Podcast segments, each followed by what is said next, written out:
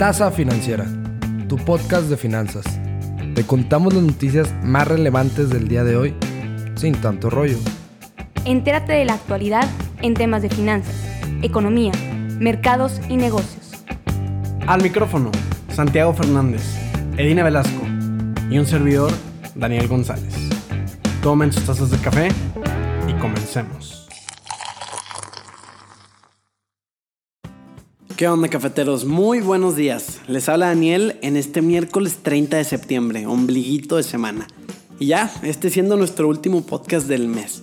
Pero bueno, qué mejor manera de despedirnos del mes que contándoles las noticias del día de hoy. Ustedes saben que nos encanta informarles sobre las noticias más relevantes del momento. Es todo un gusto para nosotros. Y pues espero que estén disfrutando de su taza de café y les saquen mucho provecho las noticias del día de hoy. Bueno, eso es todo. Empecemos con la primera noticia. La campaña de la administración Trump contra TikTok ya tiene todos los titulares y ya hemos estado hablando mucho sobre ella. Ahora, lo que está tomando relevancia son las restricciones que Estados Unidos está poniendo a Semiconductor Manufacturing International Corp. Bueno, llamémosle SMIC. SMIC es el principal fabricante de chips en China. Y esto, por obvias razones, podría terminar haciendo una diferencia significativa, principalmente porque los analistas de semiconductores dicen que esta empresa SMIC representó el intento más fuerte de China para construir una industria nacional de chips y así reforzar su independencia tecnológica por parte de otros países. Y adivinen a quién no le gustó esa idea. Por eso mismo Donald Trump impone sanciones a SMIC y estas cortarán el acceso a equipos avanzados de fabricación y pruebas de Estados Unidos, lo cual podría reducir seriamente este esfuerzo que tenía la empresa de transformar a China. El presidente estadounidense realiza estas sanciones porque afirma que cualquier cosa que venda SMIC estará sujeta a desvío militar, lo cual obviamente la empresa niega rotundamente. Estas restricciones no han ido tan lejos como las que Trump impuso a TikTok, pero ustedes qué dicen? ¿Trump se justifica con lo que está haciendo o simplemente está siendo paranoico? Hoy en día se maneja mucho dinero en publicidad en Internet. En el mundo, los dos gigantes que son Facebook y Google son casi los reyes del mercado. Aunque se han visto un poco afectados por el reciente crecimiento de Amazon, pero por ejemplo Facebook y Google manejan un 52.8% y Amazon pues apenas un 9.5% del mercado. Empresas muy sonadas han querido entrar a pelearles a estas dos empresas, pero bueno, les spoileo. Ni Disney ni ATT, comprando distintas empresas, les ha funcionado y se terminaron rindiendo con este tema.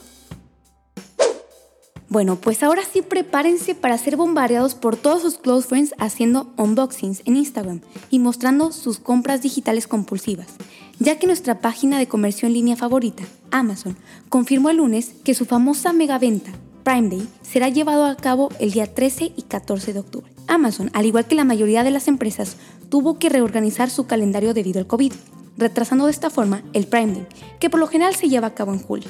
Pero, a diferencia que la mayoría de las empresas, el retraso surgió porque Amazon le estaba yendo exageradamente bien y no podía manejar un nuevo repunte en la demanda durante el verano. O sea, la traducción de todo esto es que a mayor demanda, menos inventario y obviamente una saturación en sus sistemas de logística. El minorista está básicamente a punto de romper su propio récord, ya que está a nada de llegar a los 280.500 millones de dólares de ventas que hizo el año pasado. Además de que en medio de octubre, este Prime Day significa que Amazon estará impulsando el periodo de compras navideñas durante toda la industria. Y se sabe que todos tenemos esa tía que compra los regalos de Navidad desde octubre. Sin tantos rollos, este Prime Day será todo un hit. Como lo hemos platicado, y la verdad es que es un dato muy valioso de revisar en esta pandemia, cómo le ha ido a las tiendas de autoservicio y productos del país. Pues la verdad, con esta reactivación económica que hemos tenido, ha crecido un poquito las ventas, mas sin embargo no llega a niveles que teníamos previstos como antes, claro está. El director de tiendas habla con nosotros y nos cuenta, porque bueno, somos amigos, y nos cuenta que las familias que tienen dinero o dinero para gastar prefieren reservarse a comprar algún producto que no sea de alta necesidad por miedo a esta crisis económica vivida. Ahí viene el buen fin y vamos a ver si este miedo le sigue durando.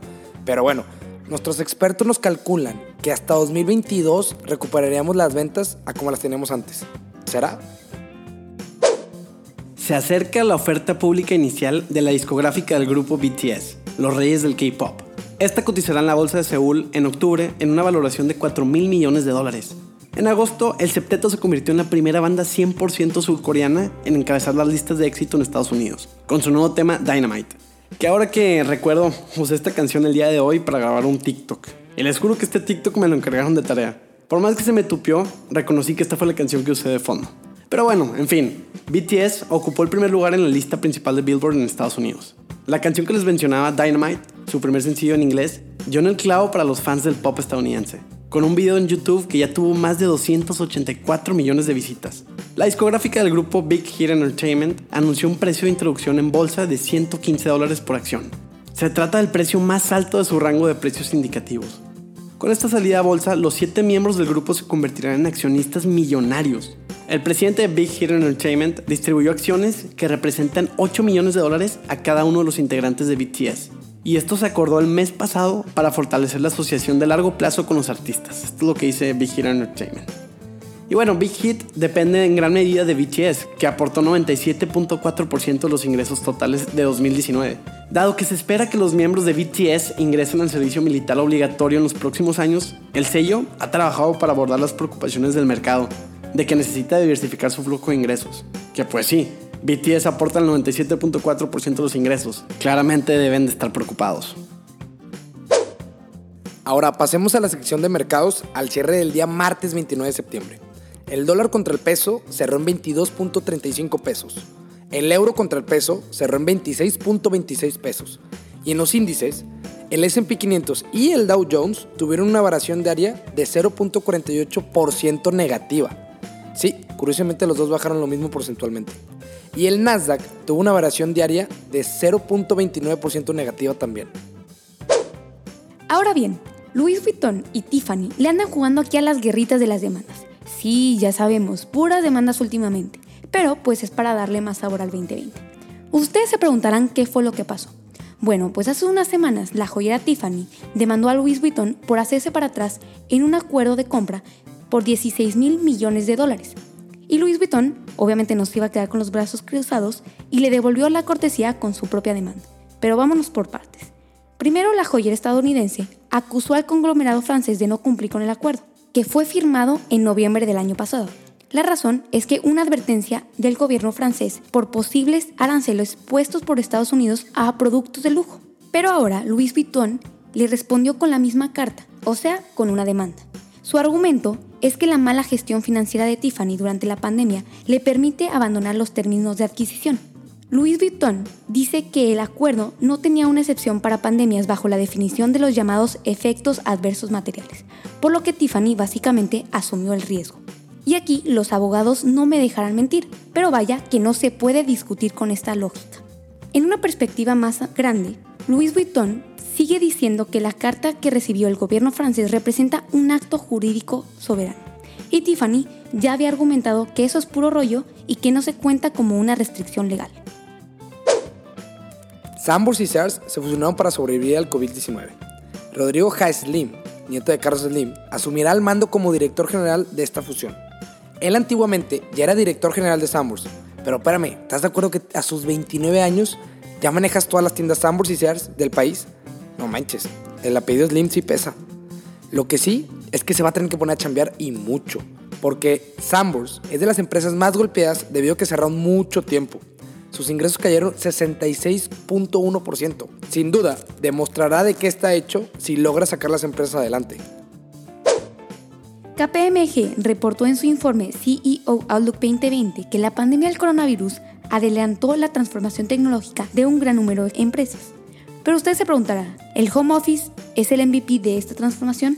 Bueno, pues no precisamente ya que la consultora considera que los cambios llegaron antes de lo esperado con el objetivo de continuar funcionando ante la pandemia. Básicamente, las herramientas tecnológicas se han vuelto pilares muy importantes, ya que estas proporcionan una manera de mantener la actividad y el flujo de comunicación en las empresas.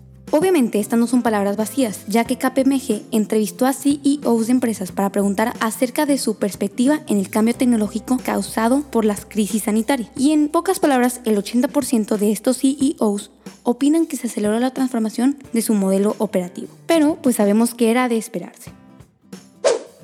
Como les mencioné en el podcast pasado, Palantir y Asana se preparan para salir al mercado y posiblemente modificar el futuro de los IPOs, o sea, sus ofertas públicas iniciales. Las dos compañías usarán el no tan tradicional método de listado directo, el mismo que usó Spotify y Slack. Este es el método por el cual el mercado determina el valor de la acción y no algún banco de inversión. Pero, ¿qué opinan los expertos sobre este modelo? Los expertos creen que esto podría cambiar la forma tradicional de salir al mercado, ya que proporciona un proceso más rápido y sencillo por la venta de acciones existentes.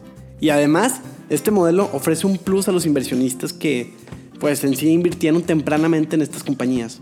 Y este plus es que no minimiza su participación por nuevas acciones creadas al momento del IPO.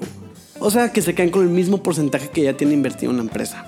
Si este método les jala a estas dos empresas y muestran buenos resultados, se espera que más startups usen esta vía para hacerse públicas. Y bueno, con esto damos por terminado el episodio de hoy. Esperamos que lo hayan disfrutado y de ser así, no olviden compartirnos con familiares y amigos que quieran mantener informados. Recuerden también seguirnos en nuestras redes sociales como arroba tasa financiera. Mi nombre es Edina Velasco y los veo el siguiente viernes. Hasta luego.